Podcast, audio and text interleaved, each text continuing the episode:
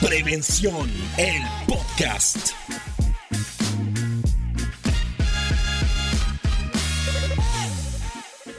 Bueno, usted trabajador que me está oyendo, conozca aquí y ahora sus responsabilidades y derechos frente al sistema de gestión de la seguridad y salud en el trabajo. Yo sé que suena largo y atemorizante y súper formal, pero hey, es que es muy importante, de verdad. Y es que llegó el momento de tener bien claro este temita y así poder tomar mejores decisiones. Porque el tema de hoy nos afecta a casi todo el mundo. ¿Por qué? Pues porque es el trabajo. Y es que existen tantos, ¿verdad? Y es que no todos se cuidan como deben. Aunque el gobierno saca leyes, decretos, como por ejemplo el decreto 1072 del 2015 del Sistema General de Riesgos Laborales y Salud Ocupacional, pues siguen pasando cosas. Pero bueno, no nos enredemos tanto y vayamos al grano. Las responsabilidades y los derechos. Y es que para hablar de este tema hemos traído a varios especialistas que nos van a ayudar a entender mejor este asuntillo que seguro le saca canas a más de uno. Pero tranquilos, tranquilos, no pasa nada que para eso es que estamos aquí. Y es que en este episodio les vamos a enseñar de las responsabilidades y de los derechos de los trabajadores, como usted y yo. Bueno, hoy me acompañan tres expertos. Una de ellas es médica especialista en salud ocupacional de Procter ⁇ Gamble, la doctora María Claudia Borda. Bienvenidísima. Gracias Esteban. Por otro lado nos acompaña Adriana Rincones, que es terapeuta especialista en salud ocupacional, desde nada más y nada menos que los Estados Unidos, directo por Skype. Buenos días Esteban, aquí también con café, pero a lo lejos. Eso, cafecito siempre nos acompaña, ¿cierto? Así es. Y finalmente el doctor Francisco Ortiz Lemos, gerente de investigación y control del riesgo laboral en Positiva Compañía de Seguros SA. Entonces, empecemos yo creo con la pregunta más importante y es cuáles son las obligaciones de los empleadores. Hola a todos. Eh, Adrianita, mucho gusto. ¿Cómo se encuentra? Francisco, muy bien, muchas gracias, qué alegría escucharlo. Igualmente, aquí estamos con la doctora María Claudia y con Esteban, tomándonos un tintico. Hola Adriana, ¿cómo estás? Hola doctora María Claudia, muy bien, muchas gracias, muy buenos días. Bueno. Entonces empecemos. Los empleadores. ¿Y cuál es la obligación de los empleadores?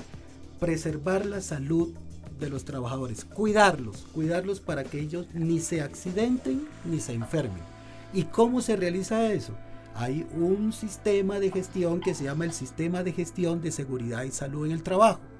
En ese sistema se desarrollan actividades para controlar los peligros que se generan en el trabajo, para que los riesgos que si son altos los controlemos y no se eleven, sino que al contrario se disminuya. Todo un departamento para disminuir riesgos. Todo un departamento con recursos humanos, con buen presupuesto, con buen soporte técnico y con el acompañamiento de la ARL. Claro, porque al final el bienestar del trabajador es el mayor beneficio para el empleador. Perfecto. Doc, eso se llamaba antes programa de salud ocupacional, ¿cierto? Oh. Antes se llamaba programa de salud ocupacional, pero en verdad es todo un sistema que tiene una planeación, el PHBA planear, hacer, verificar, actuar.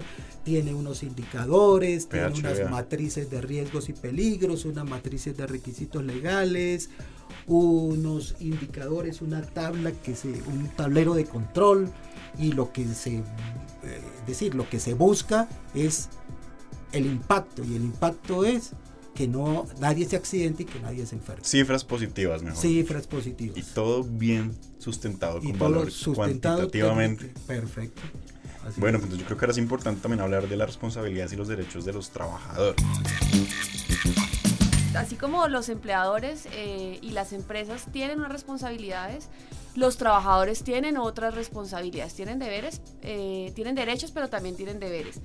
Y creo que lo principal es conocer el sitio donde están trabajando. Y cuando hablamos de conocer el sitio donde están trabajando, pues tienen que saber cuál es la política que hay de seguridad y salud en el trabajo, cuál es el reglamento interno, cuáles son los riesgos de su labor, cuáles son los riesgos que están en esa matriz de riesgos que habló el doctor Francisco a qué están expuestos eh, y adicionalmente tienen que suministrar información clara, eh, veraz sobre su estado de salud.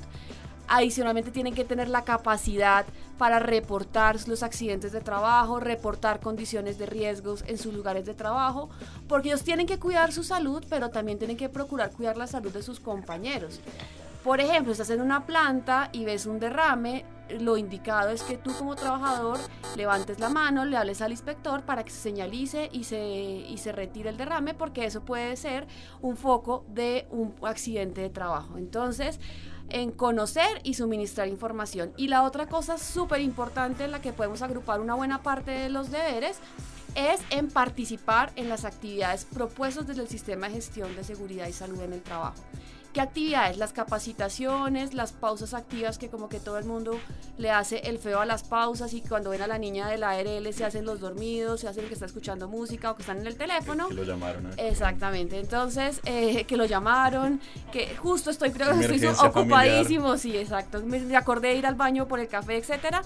Eso es importante decirles cuál es el sentido de esas, de esas actividades. y hacerles que pierdan el, miedo. Exactamente. Y creo que el reto más grande y apoyándome en lo que ha dicho Adriana y lo que hemos conversado con ella sobre el futuro es, hay mucho software, hay muchas eh, herramientas tecnológicas que, que, que, nos apoyan para capacitar a los trabajadores, para hacer nuevas alternativas de pausas, para difundir eh, información.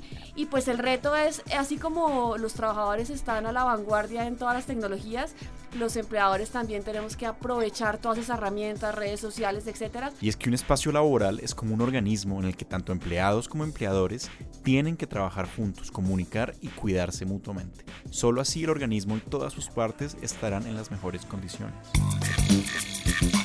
¿Qué opinas, ¿Qué opinas? Sí, sí, pienso que la tendencia eh, y por lo que pues estamos viendo al monitorear todos los, las, bueno, los informes que hacen los expertos eh, acerca del futuro es que la modalidad de trabajo también está cambiando y eso hace que el trabajador se vuelva un poco más empoderado sobre su salud. Los trabajadores hoy en día están tendiendo a ser más saludables, a buscar, a, tener hábitos de vida más saludables eh, y ese es un punto a nuestro favor para, para meternos por ese ladito y decirles, bueno, miren, eh, en este trabajo usted tiene la posibilidad de ser saludable, pero usted tiene que hacer, usted tiene unos, unos deberes. El trabajador hoy tiene las herramientas, puede reportar más fácil el accidente, tenemos mucha tecnología, tenemos monitoreo de la salud en, los lugares de trabajo, o sea, el trabajador lo puede hacer desde su propio lugar de trabajo, ya no tiene que hacer el reporte escrito, o sea, eso ya, ya pasó.